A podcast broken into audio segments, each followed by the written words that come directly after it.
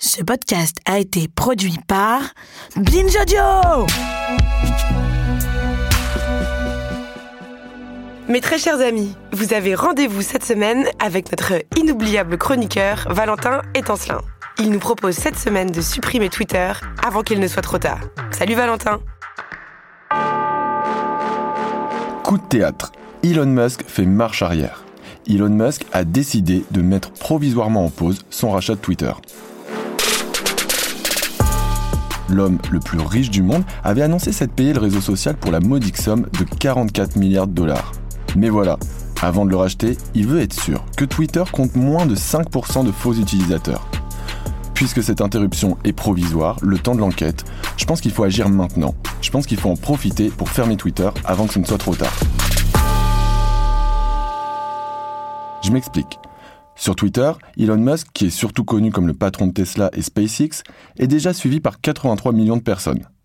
Ce qu'il veut, c'est réformer le réseau. Pour lui, c'est le socle de la démocratie. Sauf que selon lui aussi, Twitter est trop bridé. Lui, ce qu'il veut, c'est que ce soit le temple de la liberté d'expression. Il veut qu'on puisse y dire tout ce qu'on pense, mais vraiment tout. Qu'on soit clair, Elon Musk a une vision de la liberté d'expression bien à lui. Ce qu'il défend, c'est une liberté d'expression plutôt américaine, une liberté d'expression radicale c'est une forme de liberté au-dessus de tout. En gros, que tout point de vue puisse être exprimé dans l'espace public, même quand ce point de vue est raciste, antisémite, xénophobe ou carrément faux. Elon Musk veut une liberté d'expression totale. Bon, c'est déjà ce que fait le mec sur Twitter depuis des années. La plupart de ses tweets sont pas seulement gênants ou juste pas drôles. Non, tous les trucs qu'il lâche sur Twitter sont même stigmatisants. La dernière fois, par exemple, il a comparé Bill Gates, qui a pris un peu de poids dernièrement, à un homme enceint. Oui, c'est tout à fait grossophobe. Sur Twitter, toujours, Elon Musk se moque ouvertement des personnes trans. Il déteste Netflix, il déteste son foutu virus woke. C'est pas tout. Elon Musk s'en prend aussi à d'autres utilisateurs.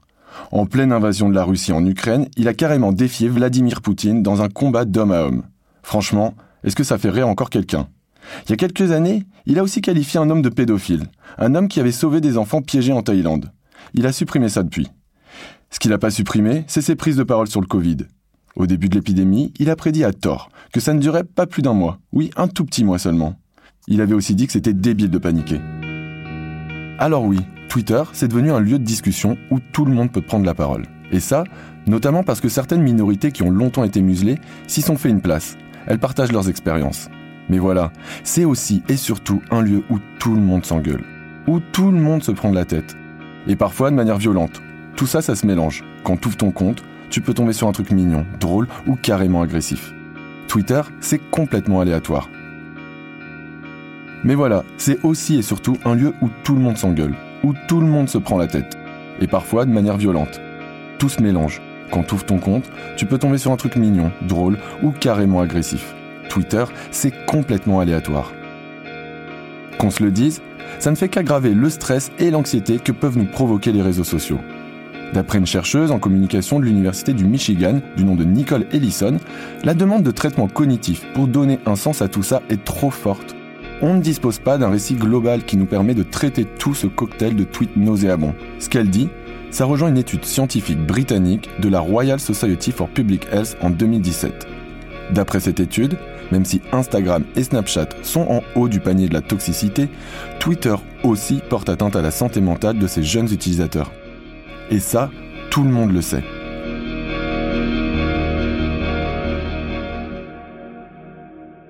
L'absence d'une vraie modération sur Twitter a été le fer de lance de beaucoup de personnes. C'est le cas d'un groupe de parlementaires de l'Assemblée nationale. En 2019, ils ont essayé de faire en sorte que les contenus haineux soient remplacés par des messages génériques visant à informer le public des raisons de leur retrait. Jusqu'à preuve du contraire, cette proposition n'a jamais abouti. Les initiatives de ce genre, moi, elles me laissent un peu dubitatif. En 2020, la loi Avia contre les contenus haineux sur Internet a été votée. Parmi les choses qu'elle prévoit, il y a ce qu'on appelle le parquet numérique. C'est censé être une nouvelle institution judiciaire. Le problème de tout ça, c'est qu'on n'en connaît pas les moyens. Est-ce qu'il a assez d'argent pour faire son travail comme il faut? En 2017, on a accordé 0,4% des dépenses publiques à la justice. Oui, 0,4%, c'est rien. Depuis l'annonce de rachat de Twitter par Elon Musk, il s'est passé quelques trucs. Certains profils, considérés comme étant plutôt à gauche, ont perdu des milliers de followers. C'est le cas de Bernie Sanders, mais aussi de Barack Obama. A l'inverse, des élus conservateurs en ont gagné des tonnes. C'est le cas d'une républicaine Trumpiste du nom de Marjorie Taylor Greene. Elle en a gagné 100 000 en 24 heures. Et après sa décision d'interrompre provisoirement le rachat, Twitter a complètement chuté en bourse.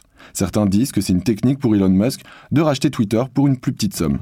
Mais sérieusement, qu'est-ce qu'il est en train de se passer? Pourquoi personne ne s'en préoccupe vraiment Combien de temps allons-nous laisser Twitter aux mains de cet homme Combien de temps allons-nous laisser Twitter faire sa loi au risque de devenir l'antre de la droite la plus décomplexée L'histoire récente nous l'a montré. Les algorithmes des réseaux sociaux ne sont pas neutres. Comme l'a démontré la victoire de Trump en 2016, ils peuvent avoir un impact négatif sur le reste de la vie démocratique. Alors, avant que ça ne soit trop tard, moi je pense qu'il faut faire quelque chose. Avant qu'il ne soit trop tard, moi je pense qu'il faut faire une chose. Il faut fermer Twitter et plus vite que ça. Merci Valentin. Nous, on se retrouve au prochain épisode. À vendredi.